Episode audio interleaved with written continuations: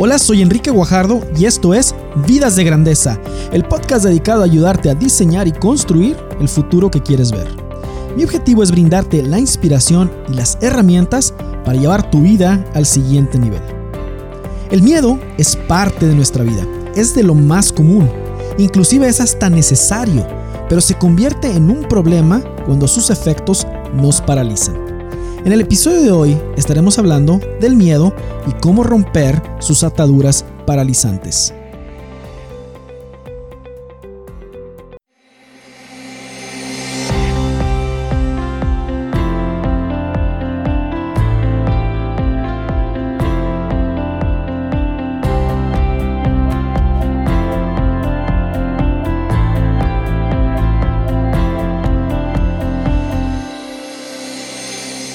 Bienvenida a este episodio número 75 de Vidas de Grandeza, en donde en cada sesión hablamos acerca de crecimiento y transformación personal en las diferentes áreas de nuestra vida y de cómo vivir cada día con mayor propósito y pasión.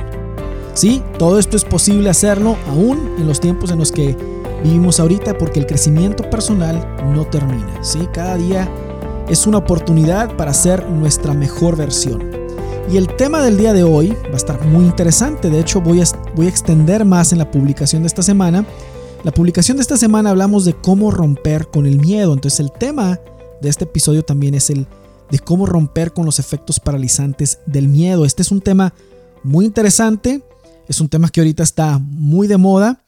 Y pues qué, qué, qué mejor que esta oportunidad para hablar acerca del el miedo y, que, y cómo, cómo lidiar o cómo cómo, qué estrategia utilizar acerca de algo que es tan común para todos y que todos lo experimentamos. Pero antes de comenzar, antes de comenzar, voy a, voy a usar la cita esta semana y como te dije, voy a estar eh, expandiendo en el tema escrito, entonces voy a irme bastante al, al tema escrito esta semana.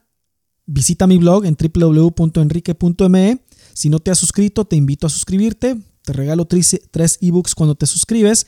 Pero ahí está la publicación escrita y como el tema es no es tan sencillo, ahí, ahí estoy hablando acerca del tema, te estoy dando una herramienta, pero merece más explicación. Entonces por eso estoy utilizando este episodio del podcast para poder ampliar más en eso, ¿verdad? Porque simplemente es, requiere más, requiere más. Es, es algo que a mi percepción no se puede explicar solamente con una publicación escrita, sino que hay que, hay que explicar más algunos detalles. Entonces, Cualquier cosa, voy a estarme yendo a esa, a esa publicación escrita que se llama Cómo romper con el miedo y en el episodio te voy a dar el link a esa publicación. Pero antes vamos a comenzar con la frase, la frase que utilizamos esta semana. Y esta frase viene de eh, Marie Curie, que es, eh, es una científica, era una, era una científica eh, con aportaciones en la física, si no mal no recuerdo, en, algo que tiene que ver con electromagnetismo, etc. Bueno, ya me corregirán este, si tengo el detalle mal, pero Marie Curie era una científica que aparte tenía una actitud y una manera de afrontar los retos de la ciencia de una manera muy, muy interesante. Y una de sus frases es esta, ese me hizo muy interesante y muy ad hoc a lo que vamos a estar hablando el día de hoy. Entonces la frase de Marie Curie es la siguiente, dice, Nada en la vida es para ser temido, pero sí para ser entendido. Ahora es el tiempo para entender más y así poder temer menos. Lo, voy, a repetir porque tiene mucho que ver con lo que voy a estar platicando, tiene mucho que ver esta, esta perspectiva, ¿sí? Y te voy a decir por qué escogí esta frase. Hay muchas otras frases, hay, es interminable la cantidad de información que hay acerca del miedo y cómo vencer el miedo y cómo, etcétera, ¿sí? Pero te voy a dar una perspectiva un poco diferente. Entonces la frase es, nada en la vida es para ser temido, pero sí para ser entendido. Ahora es el tiempo para entender más y poder temer menos. Marie Curie. Muy bien, pues vamos a comenzar con una historia. Sí, vamos a comenzar con una historia. Esta historia se llama El rey y el criminal. Y pues eran tiempos medievales y en esos tiempos medievales la costumbre era llevar a los criminales a juicio con el rey. En una típica mañana en la corte del rey, en estos tiempos le llevaron a un criminal más a juicio, ¿sí? Y entonces al verlo, el rey le dice, le pide que se acerque al criminal y le dice, mira, mira amigo, tienes dos opciones. La primera opción es lo de rutina, lo que hacemos con todos los, los bandidos que vienen aquí a la corte a juicio. Es la horca. ¿Sí? Esa es tu opción número uno. todo, cualquier cosa que aquí se infrinja la ley, van a la horca directamente. Esa es tu opción número uno. ¿Sí? Y la segunda opción es la que está detrás de aquella puerta metálica. Era una puerta metálica que estaba allá al fondo, ¿verdad? Con telarañas y todo. Sí, esa puerta metálica. Esa es la opción número dos. Tienes total libertad de escoger cualquiera de las opciones. Entonces, ¿cuál es tu decisión? ¿La horca o la puerta metálica? Y de inmediato y sin pensarlo, el criminal le contesta, la horca, prefiero la horca. Ok. El rey le contesta, muy bien, pues la horca será. Mientras al criminal le estaban poniendo la soga al cuello, le entra la curiosidad. Sí, y le, pregunta al rey, Su Majestad, de pura curiosidad, tengo, pura, tengo curiosidad, ¿me podría decir qué es lo que hay detrás de la puerta metálica de la segunda opción? Y el rey le dice, mira hombre, que es, esto es algo gracioso. A todos los criminales que pasan por aquí les ofrezco las mismas dos opciones, les doy la misma libertad. Pero todos sin excepción optan por la horca. Entonces el criminal se llena, el, bandido este se llena de más curiosidad y le pregunta, bueno, bueno, ¿qué es lo que hay entonces detrás de la puerta metálica? Mira, no es como que vaya a salir de aquí vivo, ¿verdad? No se lo voy a ir a contar a nadie, así es que nadie va a saber si me lo dices, ¿no? Entonces el rey accedió y le contesta, detrás de la puerta metálica está tu libertad, la libertad. Pero he llegado a la conclusión de que nadie la escoge porque la gente le tiene más miedo a lo desconocido que a la misma muerte. Y por ello de inmediato, casi sin pensarlo, optan por aquello que conocen pero que los va a matar, que es la horca. Qué interesante historia. Qué interesante historia. Y hay muchas cosas que sacar de esto, porque el miedo es algo que eh, cada quien tiene como que una, vamos a decir, una perspectiva diferente del miedo. Y el miedo es algo muy personal. ¿sí? El miedo es algo muy personal. Y vamos de inmediato hablar sobre el miedo desde un punto de vista objetivo, ¿sí? Entonces, ¿qué es el miedo? El miedo es una respuesta física ante un peligro. Punto. Va de nuevo. El miedo es una respuesta física ante el peligro. ¿Sí? O sea, no necesitamos irnos a una definición muy complicada del miedo, que eso es. Es una respuesta que es algo que sentimos ante un peligro.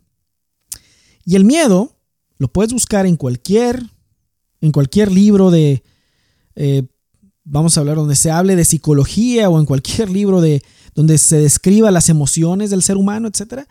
Y te va a decir que es un mecanismo de supervivencia. El miedo es un mecanismo de supervivencia. Entonces, en ese sentido, el miedo es igual al hambre y es igual a la sed. ¿Sí? Pero el miedo es algo que nos, nos siempre nos ha intrigado, ¿verdad? Porque pues, siente uno miedo y te vas a dar cuenta que hay quien te diga, bueno, pues no tengas miedo, ¿no? Y, y está bien, sí, todo eso está bien. Pero yo lo que he querido hacer en este episodio es poder llegar más a algo objetivo que sea accionable. ¿Sí? Entonces por eso me voy a ir a la raíz de la definición del miedo. Y lo voy a comparar con el hambre, porque es, el hambre es algo que todos conocemos. ¿sí? El hambre todos lo conocemos. El hambre es la señal que nuestro cuerpo nos da cuando necesitamos ¿qué? alimentarnos. Necesitamos alimentarnos, tengo hambre. Y es un mecanismo de supervivencia, porque si no comemos, nos morimos. Tenemos que comer. La sed también, cuando necesitamos tomar líquido. El hambre es la señal que nuestro cuerpo nos da cuando le falta tanque. Le falta, le falta llenarse el tanque. Y una persona normal experimenta hambre dos, tres veces al día, ¿no? O más tal vez. Pero el hambre, que es algo bueno y normal, fíjate, el, hambre que todos lo tenemos, ¿sí? Que es algo bueno y normal, se puede convertir en algo problemático cuando perdemos la habilidad de controlarlo. ¿Sí?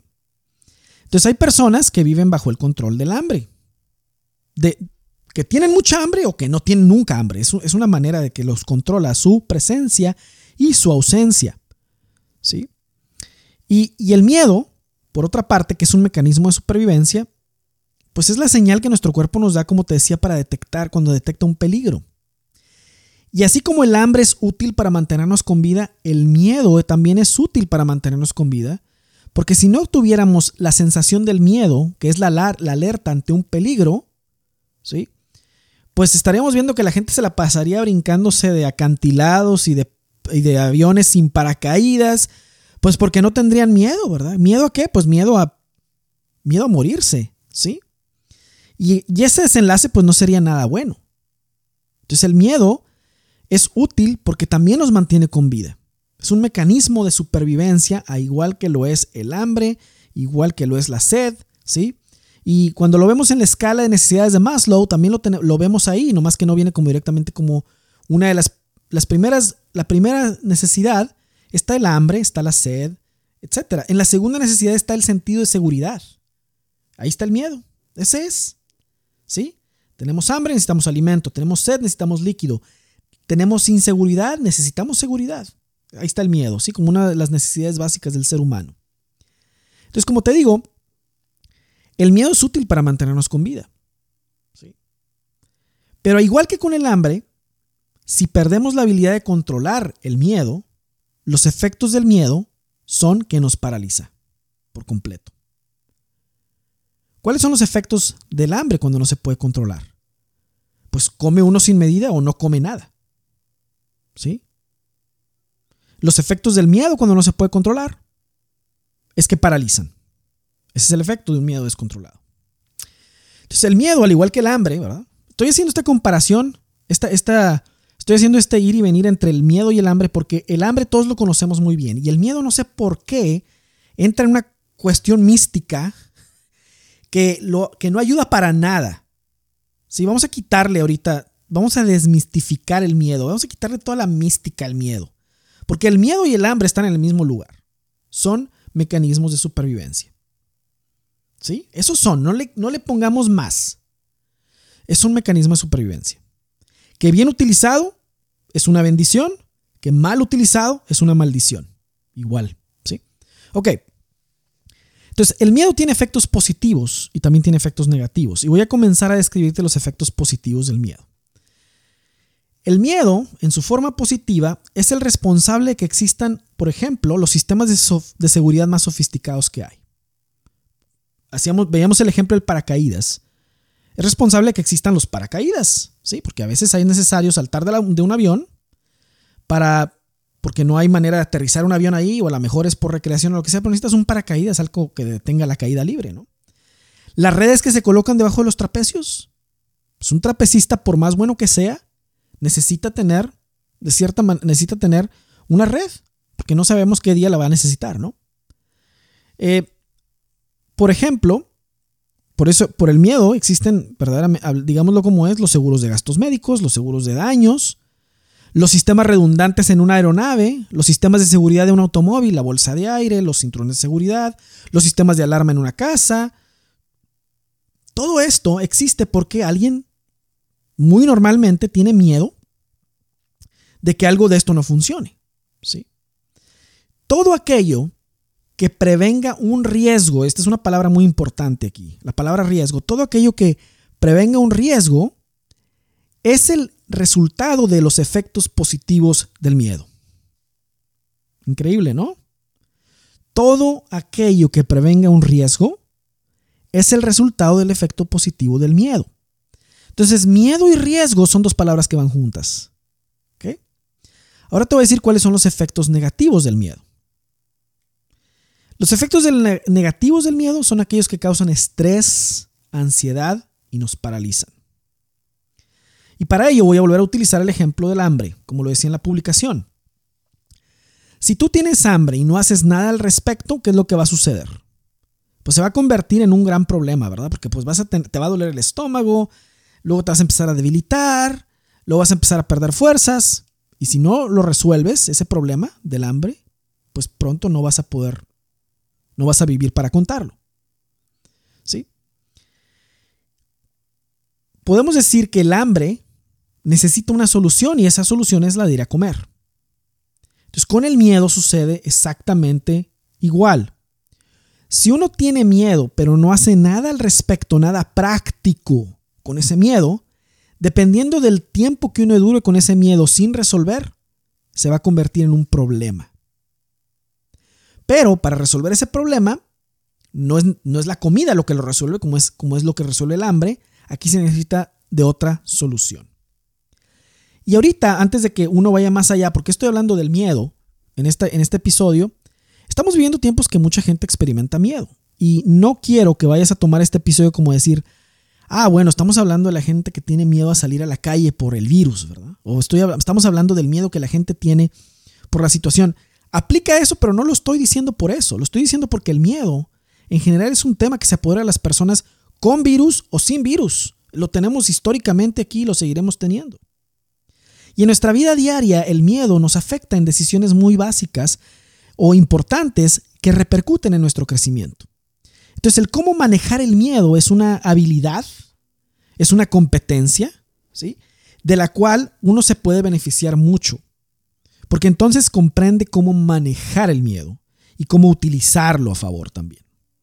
Entonces, dada la coincidencia de que estamos viviendo en tiempos donde muchas personas están afrontando sus miedos, estamos afrontando nuestros miedos de una manera diferente, hablar de miedo es muy propicio ahorita. Porque como lo estamos experimentando en diferentes niveles, esto nos va a ayudar a usarlo eso de ejemplo, utilizar la, herramienta que te voy a proponer aquí y vas a ver ahora desde qué perspectiva vas a ver el miedo que es una perspectiva muy objetiva. Entonces, vamos a quitarle la mística al miedo. Vamos a quitársela de una vez por todas porque no, no tiene sentido que tenga mística. Como lo dijimos, el miedo es un mecanismo de defensa que se produce en nuestro cuerpo cuando detectamos un riesgo. Y nuestro cuerpo tiene la habilidad para detectar riesgos. Detectamos algo que que nos parece un riesgo y entra el miedo, el mecanismo, que es un mecanismo de supervivencia que te dice, no, espera, mm, alto, no te muevas, no hagas alto, ¿sí? Se detiene todo ahí. Al igual que con el hambre, es un mecanismo de, de, mecanismo de supervivencia que nos dice, hey, necesitamos comer porque faltan vitaminas, faltan nutrientes, etc. Entonces hay que quitarle, vamos a quitarle toda esa mística al miedo. De dónde viene el miedo, de cómo contrarrestarlo, de cómo afrontarlo y todo. O sea, Mientras no veamos el miedo primeramente desde un punto de vista práctico, siempre entrarán en escena los efectos negativos del miedo, que son el estrés, que es la parálisis y que es el no poder tomar decisiones objetivas. Alguien que se estrese por el miedo no, es, ningún, no es nada malo, ¿eh? pero es, un, es una señal de que no se ha tomado acción con un miedo que uno tiene. Si yo tengo mucho estrés por algo que me da miedo y he vivido así por muchos años en mi vida porque tengo miedo algo y no, y no lo he podido solucionar y me genera estrés, es lo, lo, que sucede es que no se ha hecho algo práctico con ese miedo. Sí, porque si tienes hambre vas y comes, ¿no? Tiene una solución práctica el hambre. Si tienes sed vas y tomas agua. Si tienes sueño vas y te duermes. Pues con el miedo pasa igual. Si no le das una solución práctica al miedo, va a seguir ahí, se va a seguir convirtiendo en algo más grande y más grande y más grande y más grande cuando no tiene por qué ser. Entonces toda la mística del miedo, vamos a quitarla a un lado. ¿Sí? Y manejar el miedo tampoco es cuestión de decirse a sí mismo, como muchos lo dicen, es de hoy en adelante no tendré miedo. Y, se lo repiten, ¿verdad? Se lo repiten, no tendré miedo, no tendré miedo. Mira, es bueno hacer eso, es mejor que no hacer nada, pero la realidad es que hay estrategias más eficientes para manejar el miedo que el hecho de estarse repitiendo enunciados anti-miedo. Entonces, el miedo se produce cuando nuestro cerebro detecta un riesgo que no, es, no ha sido mitigado. Entonces hablamos de la palabra miedo, de la palabra mitigar, ¿sí? que es otra palabra muy, muy importante. Y aquí con entender el concepto de mitigar es clave, porque mitigar significa que ante un riesgo que tú ves que te causa miedo, hay un plan A, B, C o D que ayuda a atenuar o eliminar las consecuencias de un riesgo si es que se hace realidad. Fíjate, ya estamos empezando a ver una mecánica de cómo lidiar con el miedo. Entonces, Estoy aquí en una situación que me da miedo. No sé, tal vez el miedo que tengo es a cambiarme de trabajo. O tal vez el miedo que tengo es a quedarme sin trabajo. O tal vez el miedo que tengo es a decirle a una persona algo que, no le, que le tuve que haber dicho hace mucho tiempo. O a lo mejor lo que me produce miedo es que tengo que tomar un riesgo cierto riesgo para cierta área en la que quiero crecer en mi vida y ese riesgo que veo me está causando miedo. Y, pues no tomo el paso, no doy el paso que tengo que dar, sea lo que sea. Estoy hablando en forma muy general. Entonces ahí es cuando el miedo paraliza, ¿verdad? Entonces para que el miedo no paralice, se, tiene que dar una, se le tiene que dar una solución práctica al miedo.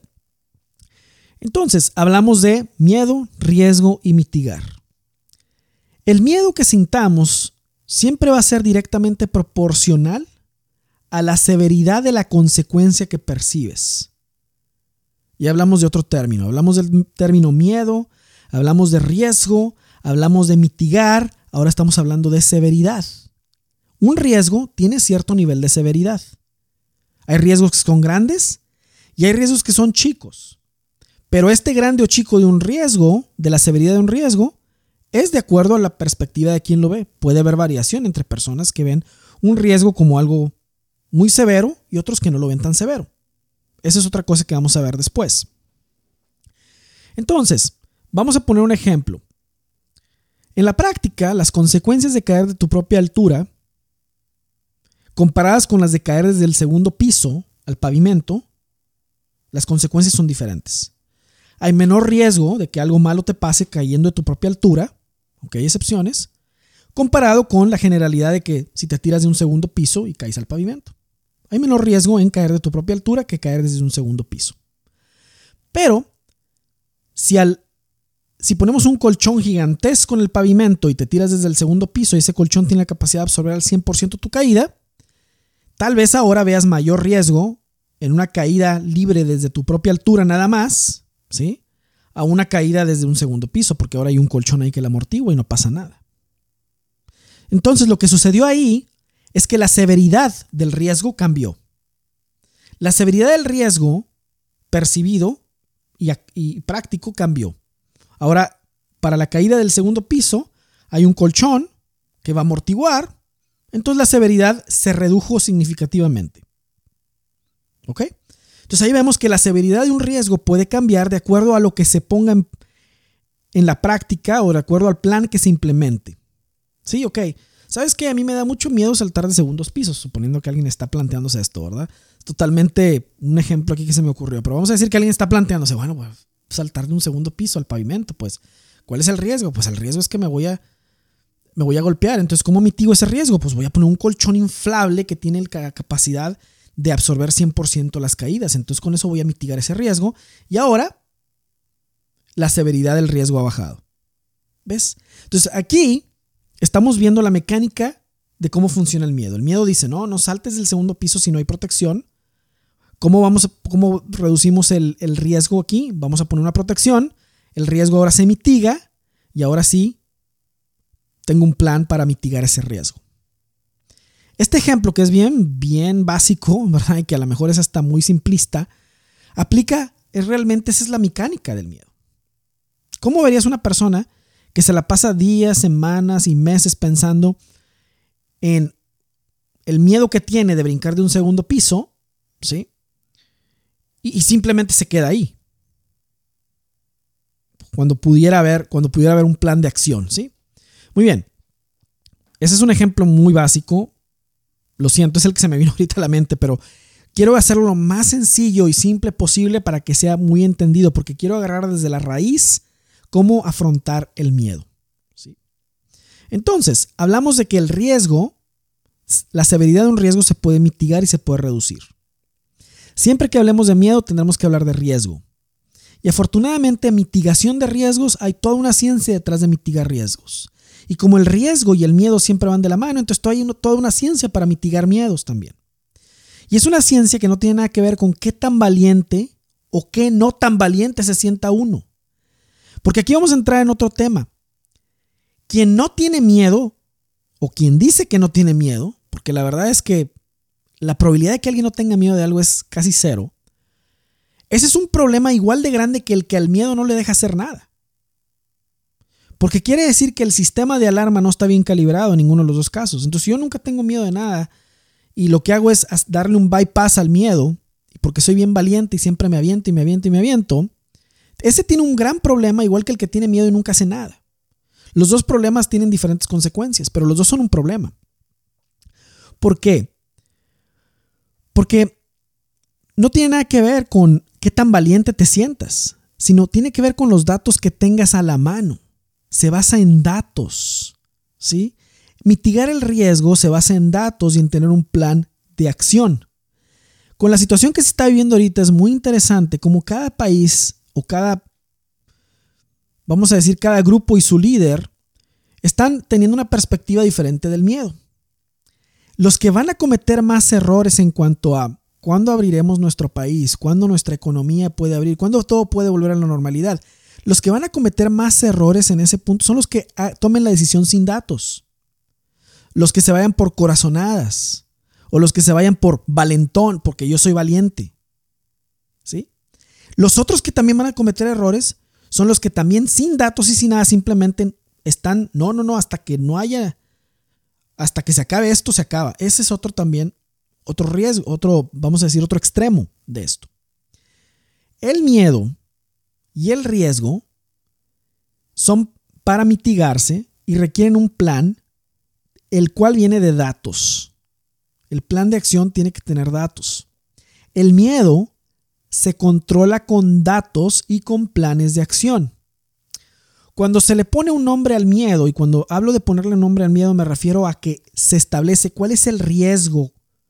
¿Sí? El miedo tiene que traducirse en un riesgo. ¿Sí?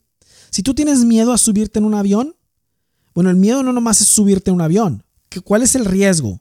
Explícame, ¿cuál es el riesgo que ves en el subirte al avión?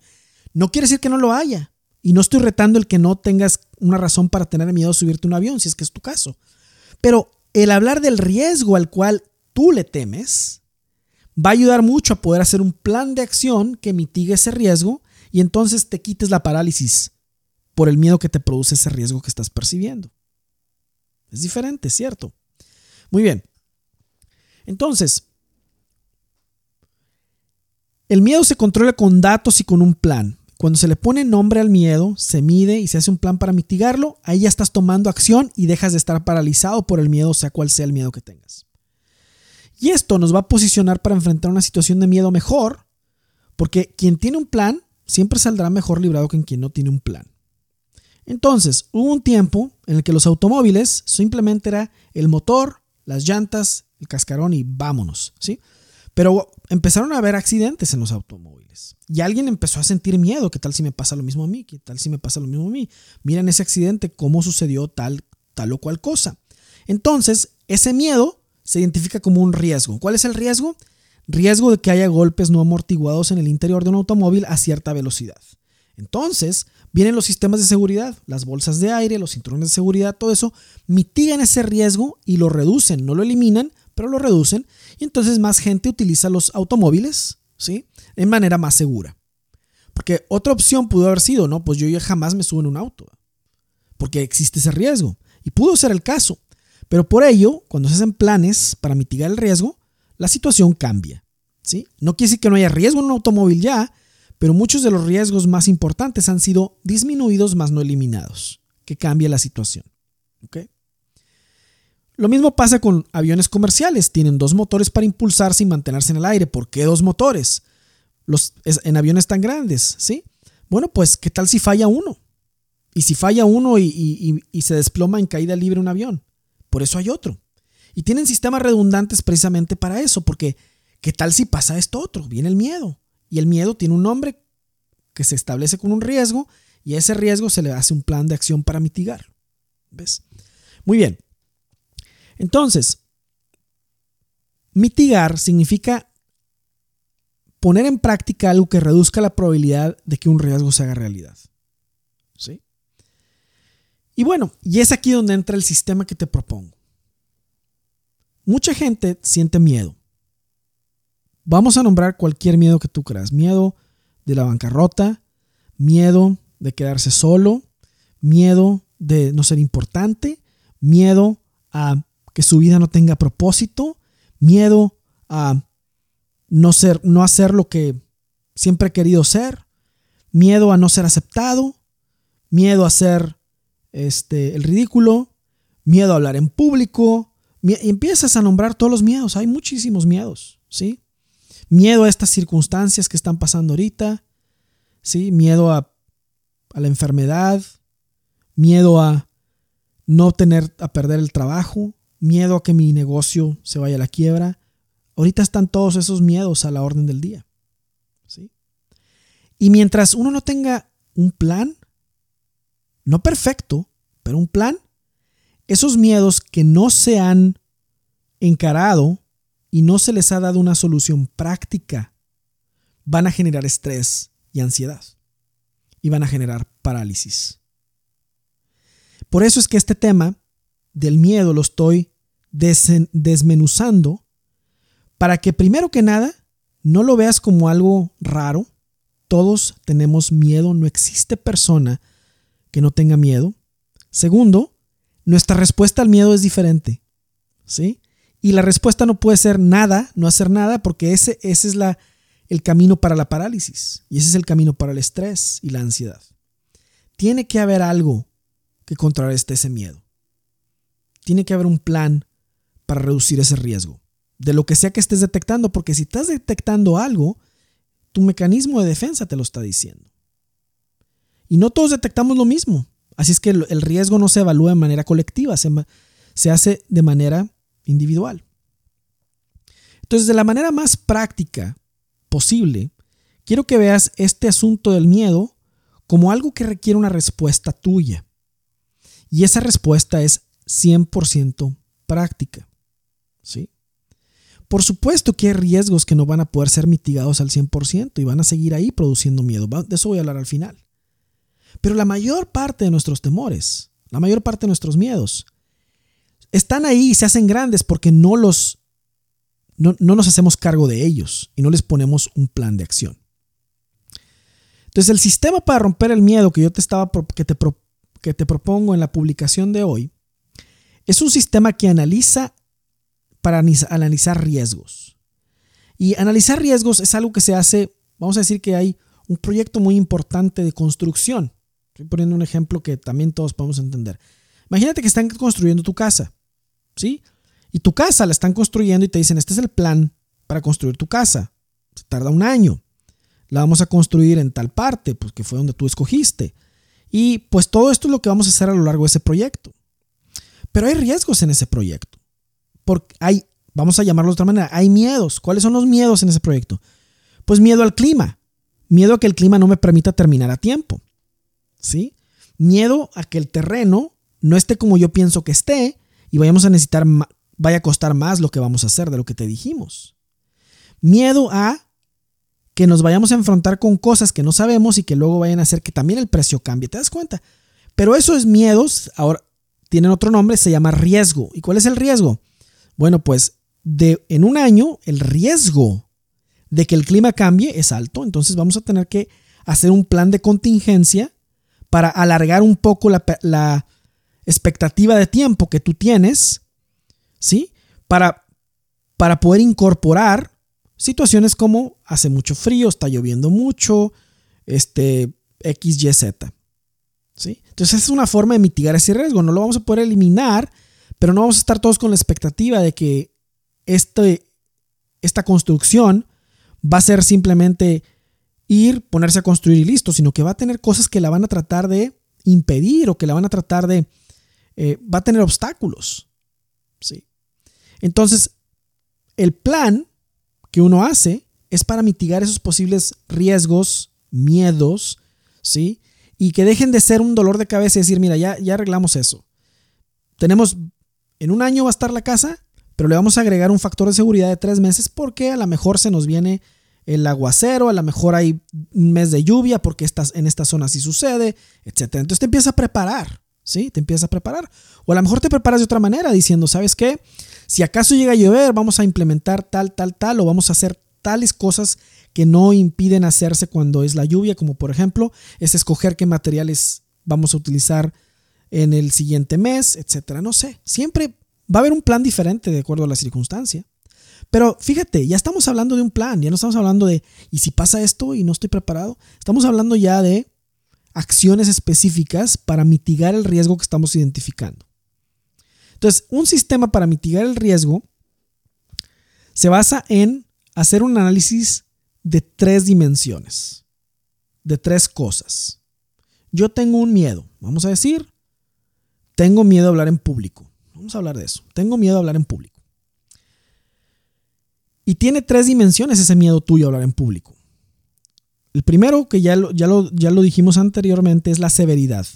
¿Qué es lo peor que puede pasar si yo hablo en público y me equivoco, por ejemplo? ¿Qué es lo peor que puede pasar? La severidad es la primera dimensión del miedo que uno siente. ¿Qué es lo peor que puede pasar si esto se hace realidad? Porque hay que recordar que un miedo es algo que todavía no sucede. Entonces no hay evidencia, no hay datos, es algo que estás tú estimando, ¿verdad? Entonces, la severidad de un miedo que percibimos o de un riesgo siempre nos va a decir, bueno, ¿qué es lo peor que puede pasar? Esa es la, pregunta que hace la severidad. ¿Qué es lo peor que puede pasar? Entonces, puede ser que la severidad sea, sea crítica, puede ser que la severidad sea alta, puede ser que la severidad sea media, puede ser que sea baja o que sea nula.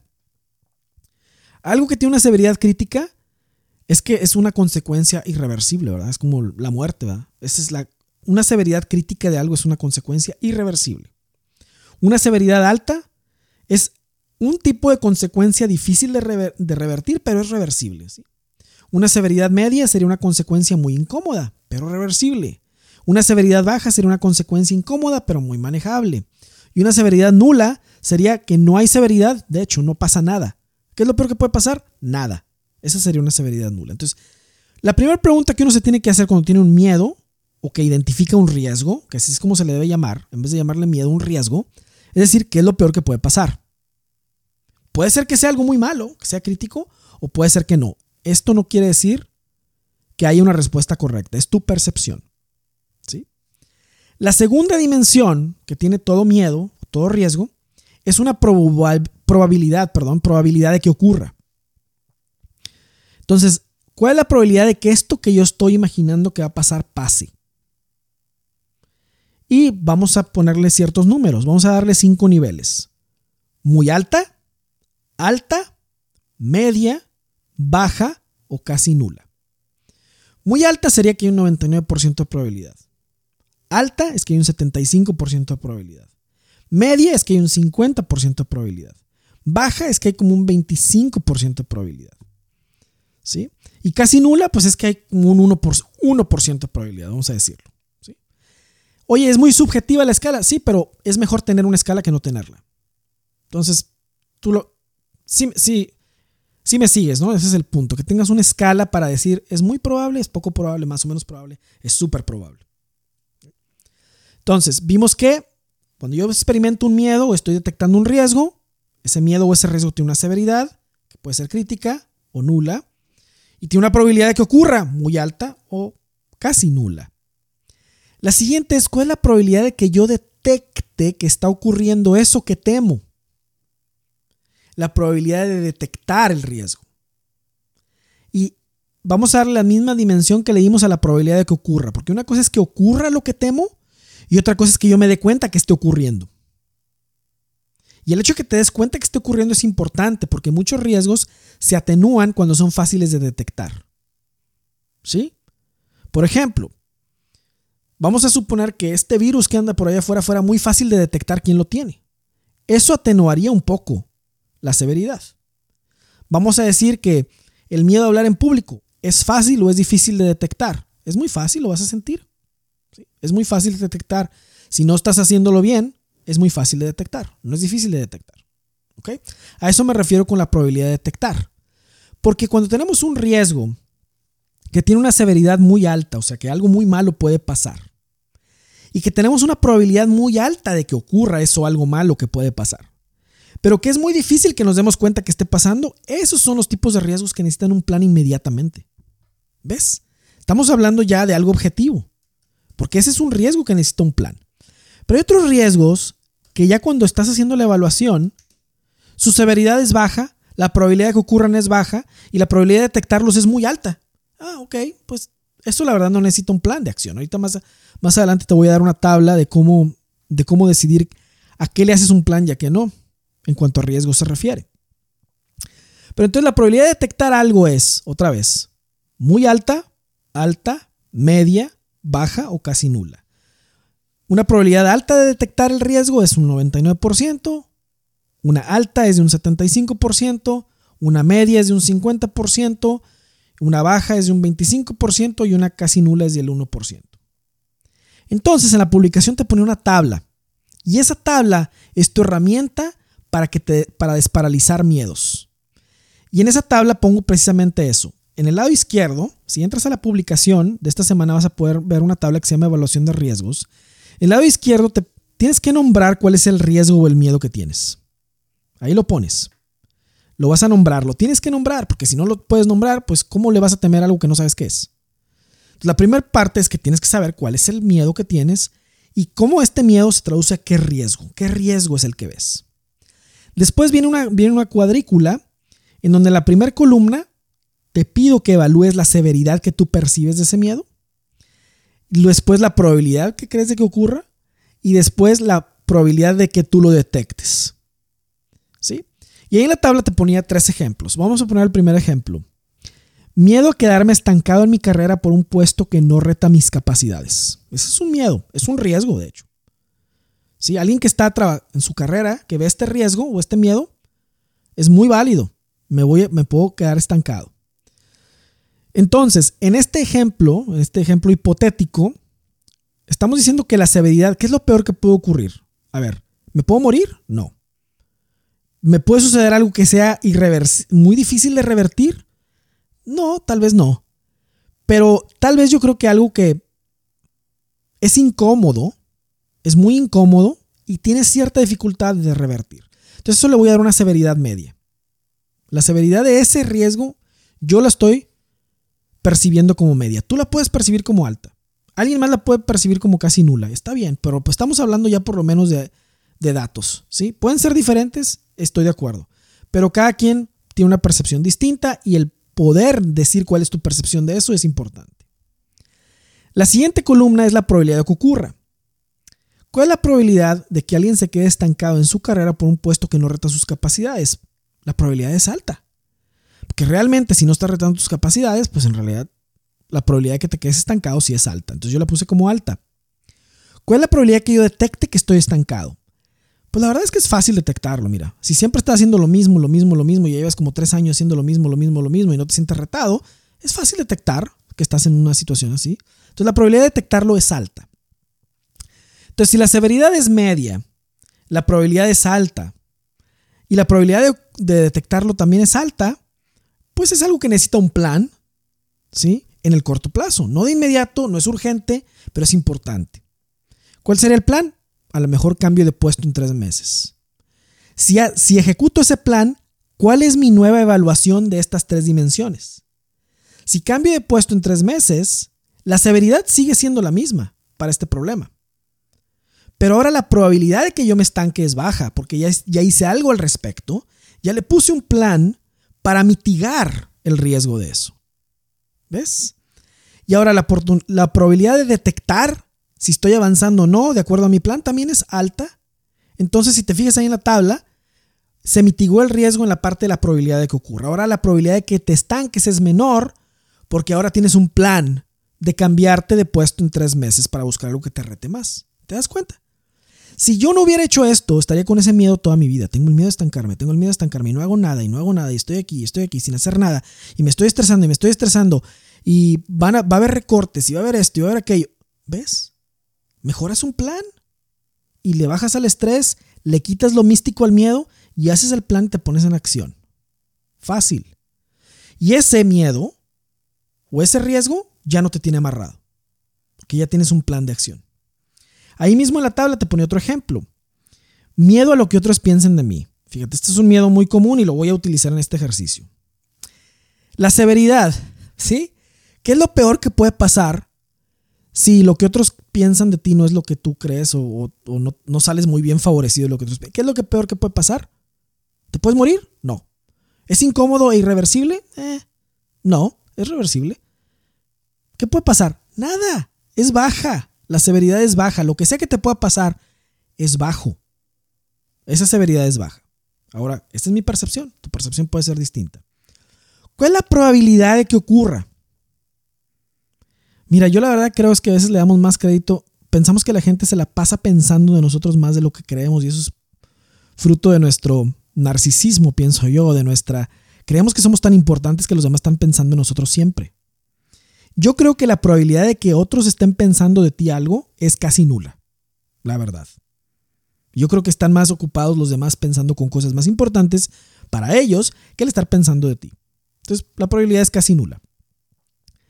¿Cuál es la probabilidad de que yo detecte lo que otros están pensando de mí? Uy, está bien difícil, a no ser que, leas mentes y que seas místico o algo así, ¿verdad?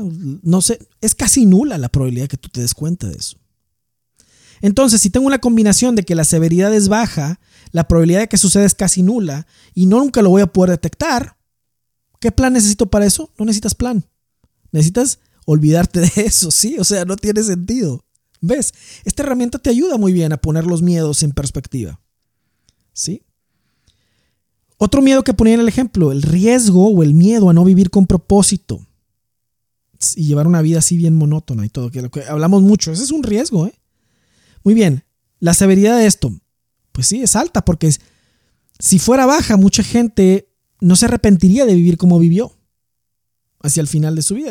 Todos dirían, wow, no, hombre, si volvieran a hacerlo, volvería a hacer lo mismo. Pero vemos que ese no es el caso. Mucha gente vive sin propósito y sin pasión y, vive la vida de alguien más. No ha sido valiente a tomar sus propias decisiones y ser auténtico y vivir el llamado que Dios le ha dado y la misión que tiene. Entonces, la, severidad es alta. ¿eh? La severidad de que esto ocurra, si esto llega a ocurrir, es alta. La probabilidad de que ocurra en el mundo actual es muy alta porque estamos distraídos por muchas cosas. No nos, no nos ponemos a pensar en qué trayectoria lleva nuestra vida. Entonces la probabilidad de que ocurra es alta, ¿sí? Un 75% diría yo mi percepción, la tuya puede ser distinta, ¿no? La oportunidad de detectar esto es baja porque mucha gente se vive metida en una rutina y no se da cuenta qué, qué rumbo lleva su vida. Entonces la probabilidad de detectarlo es baja. Es un enemigo silencioso. Entonces, una combinación de que la severidad es alta, la probabilidad de que ocurra es alta y la probabilidad de que yo lo detecte sea baja, requiere un plan. Porque es un riesgo que no está mitigado. ¿Sí? Debería darte miedo. Entonces, ¿qué hacemos con el miedo? Hacemos un plan. ¿Cuál será mi plan para esto? Aquí en el ejemplo yo le puse ordenar mis prioridades y hacer un plan de vida.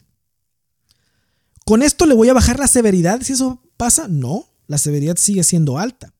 Pero lo que hago con este plan es que le bajo la probabilidad de que ocurra. En vez de tenerla en un 75% alta, ahora la tengo un 25% baja porque tengo un plan que estoy ejecutando. Detectarlo ahora va a ser alto porque como tengo un plan, voy viendo si voy de acuerdo o no a ese plan. Entonces la oportunidad de detectar ese riesgo cuando está sucediendo es alta. ¿Ves? Entonces, es muy importante que lo que sucede a la izquierda de esta tabla es que evalúas el riesgo de acuerdo a esas tres dimensiones de severidad, probabilidad de que ocurra y probabilidad de que lo detecte. Haces un plan y vuelves a evaluar si con ese plan le vas a hacer algo a esos tres indicadores.